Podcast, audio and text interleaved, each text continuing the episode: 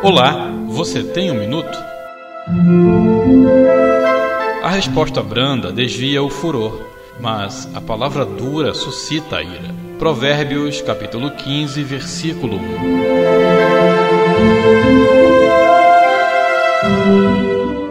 Entenda, meu amigo, e entenda, minha amiga, que o nosso maior problema não são com as nossas ações, mas sim com as nossas reações. Nós podemos viver em paz com uma pessoa a vida inteira, desde que ela nos respeite e, claro, que nós a respeitemos também. No entanto, quando essa pessoa ou quando nós provocamos essa pessoa com uma pergunta insolente, nós perdemos o controle ou ela perde o controle e também a compostura. A nossa tendência é dar uma resposta dura e à altura do que foi perguntado. É por isso que o sábio nos mostra que não é a palavra branda que desvia o furor, mas sim a resposta. Isso é mais do que ação, é reação. Mesmo diante de uma ação provocante, a pessoa tem uma reação branda. É como colocar água em meio à fervura e assim fazer com que a água fique mais fria. Em outras palavras, é ter uma reação transcendental. O oposto disso é a palavra dura e deselegante. Essa palavra, em vez de jogar água na fervura, coloca mais fogo na lenha ou mais lenha na fogueira.